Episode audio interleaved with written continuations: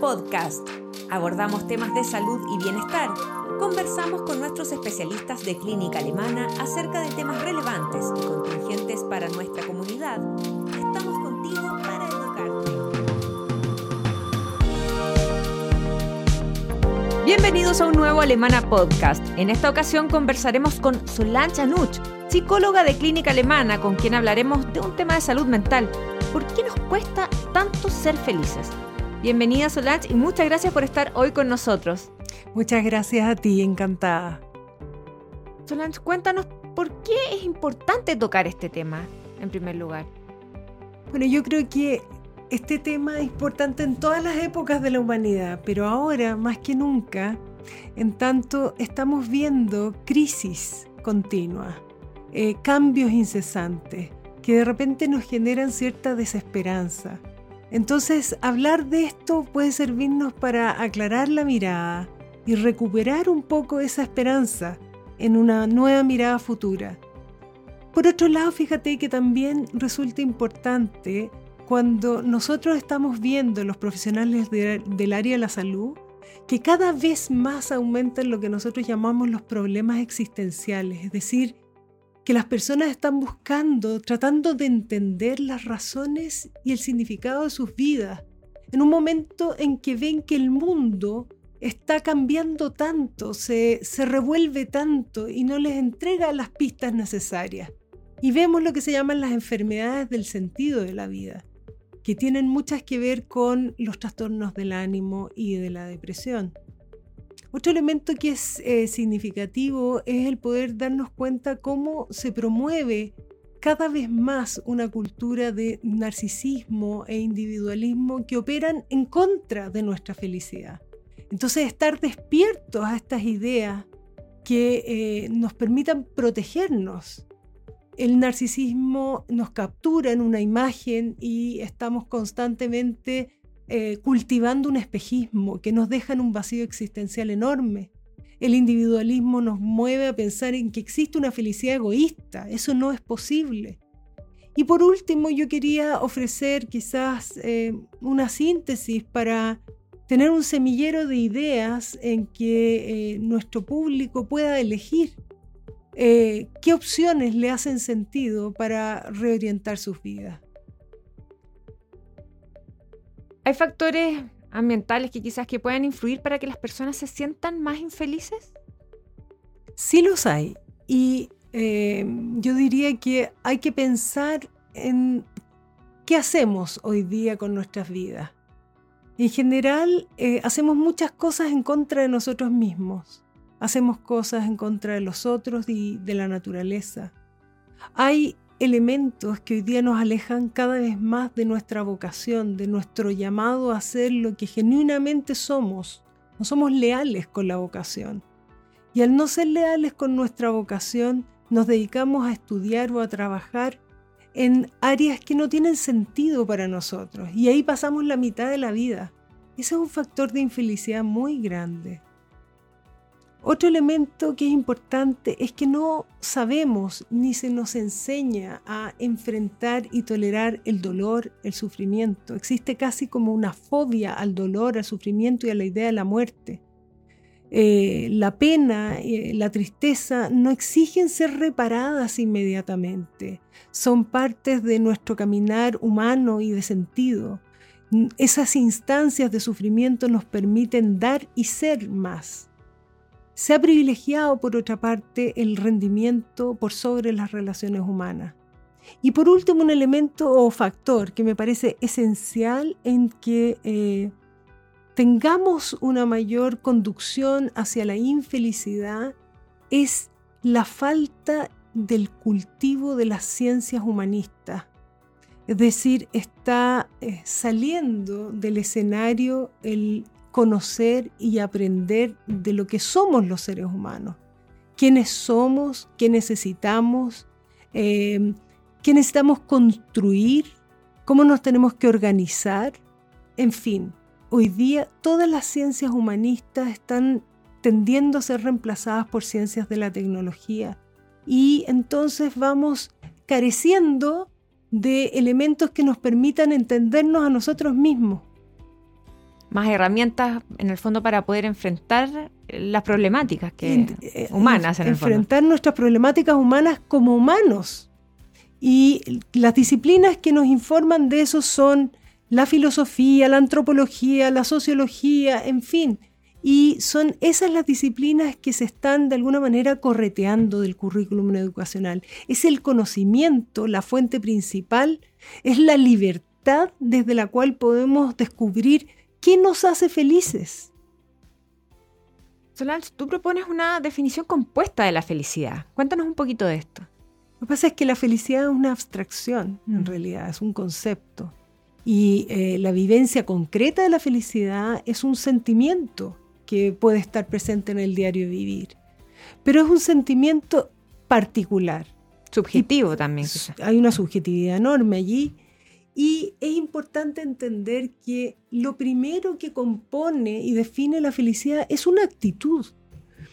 Es decir, si queremos eh, consumir felicidad hay que producirla. Y para producirla hay que recordar que somos seres pensantes y que como seres pensantes podemos analizar, revisar y corregir nuestro pensamiento para hacer la vida que queremos hacer. Eh, en segundo lugar, hay que entender que la felicidad son momentos y que cada momento de felicidad, cada experiencia, en cada una de ellas se va instalando la felicidad definitiva. En el caso de la felicidad, uno puede decir que eh, el final es el camino. Y el camino es el final. En el caso de la felicidad se puede entender camino y final como una misma cosa. ¿Ya? Por otro lado, vemos en la felicidad la necesidad de un propósito. Es em, absolutamente necesario la existencia de un proyecto existencial que sostenga e impulse la vida humana. Solo así puede haber felicidad. Y por último, todas estas dimensiones, ya sea la actitud, entender que son momentos y entender que se requiere un propósito, se da en una unidad biológica en interacción con el medio ambiente. Eso somos nosotros. En una sociedad que, también es muy exitista, ¿cómo podemos guiar, por ejemplo, o, empezar desde los más pequeños? Porque esto puede ser un problema que se arrastre desde eh, la infancia o la adolescencia y que se pueda ir agravando, me imagino, eh, a través de los años. ¿Cómo, cómo eh, tomar conciencia de este tema con los más pequeños? Bueno, a mi juicio, la formación de las nuevas generaciones es crucial. ¿ya? Y lo que primero tenemos que entender es que la primera fuente de felicidad es la familia.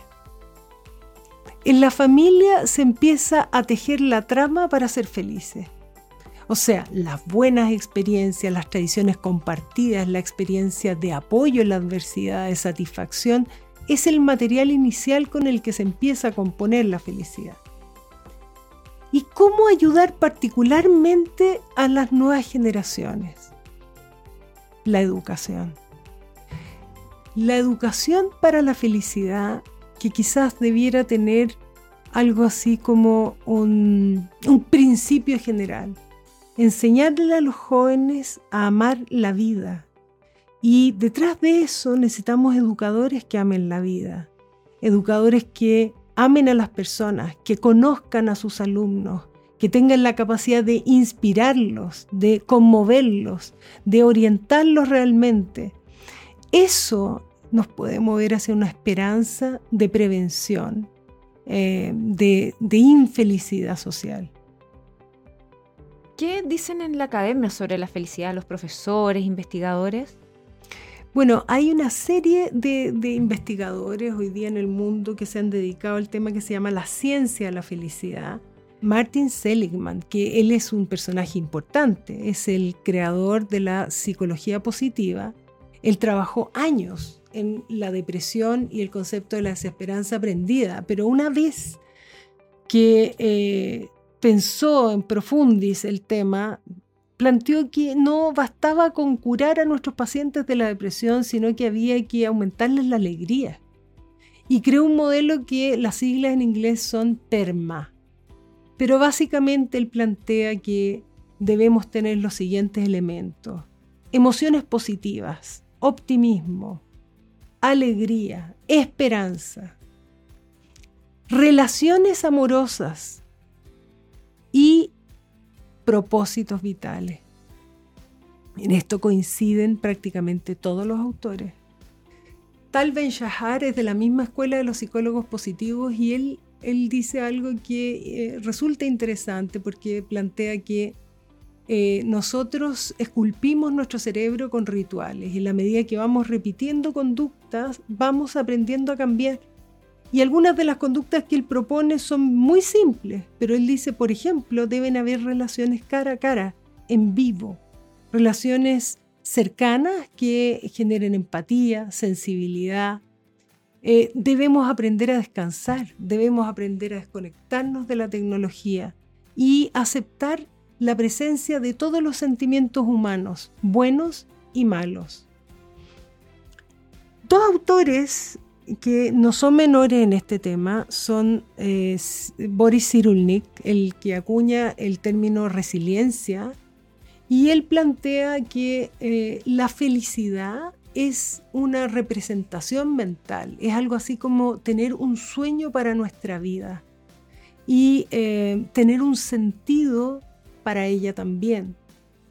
Entonces este autor hace eh, una salvedad que me parece que no es menor, y es que dice que las personas enfrentadas a una adversidad, a una adversidad extrema, si poseen una representación mental, si están enamorados de una idea, tienen muchas más probabilidades de continuar creciendo y de experimentar lo que se llama el crecimiento postraumático y seguir trabajando en la construcción de su felicidad.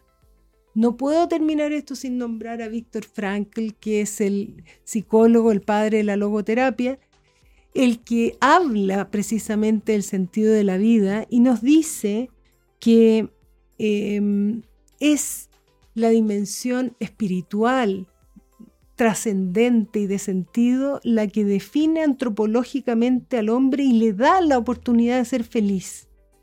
Él viene de campos de concentración, eh, tiene experiencias límite allí y sin embargo él dice que el sufrimiento eh, era mucho más posible de sobrellevar cuando tú tenías una aspiración de trascendencia, una trascendencia que supere los límites de tu cuerpo, ya sea en Dios o en la naturaleza. Y por otro lado, tienes un sentido, un propósito, que puede ser hacer una misión en la que eres irreemplazable o encontrarte con un gran amor. Esos elementos lograban disminuir y amortiguar el sufrimiento. Eh, él plantea que el que no tiene fe en el futuro y no tiene un sentido para el futuro está liquidado. ¿Cuáles crees que son los elementos que ayudan a iniciar un cambio cuando estamos como sumidos como en la, infelicidad, por ejemplo, la desesperanza? Posiblemente lo que, lo que más nos ayuda a iniciar un cambio es el llegar al fondo del cansancio y del tedio de la vida. Es cuando ya empiezas a perder el interés de vivirla y entonces esto provoca susto, realmente eh, nos asusta porque no es propio del humano sentir desinterés por la vida. Eh, y esto probablemente eh, es una alerta para quien lo vive y para su entorno. en esos momentos, cuando las personas ya han sentido que han intentado buscado en distintas direcciones cómo rehacerse, como reencantarse, yo creo que si se le pudiera ofrecer algo, lo primero sería tener a un otro con quien compartir la pena de no encontrarle sentido a la vida. Un otro que le permita transformar su visión y ampliar el, el entendimiento y recuperar esperanza. Y a continuación ese otro puede ser el peldaño para llegar a un profesional de la salud mental que cuide, que proteja y que diagnostique para tratar a esa persona. Para terminar, Solange, ¿qué consejos le, le podrías entregar a quienes nos están escuchando y justamente se encuentran todavía em, en búsqueda de esa felicidad o no se sienten plenos o, creen que les falta algo? Yo creo que después de haber revisado el tema, eh, es importante tener en mente que somos parte del ciclo de la vida y la vida aprende constantemente y la felicidad se aprende. Se aprende, se trabaja y se educa y que nunca es tarde para hacerlo y que no importa el pasado que tú hayas tenido, en este momento, en esta situación, ahora, estás en un momento impecable para un futuro limpio que te espera. Es ahora. Ahora. Muchas gracias Solange por tu tiempo y por esta conversación tan interesante. Gracias a ti. Nosotros nos despedimos y nos encontramos en un nuevo Alemana Podcast. Síguenos en nuestras redes sociales y visita nuestro sitio web alemana.cl. Nos vemos en otro Alemana Podcast. Clínica Alemana. Si es tu salud, es la alemana.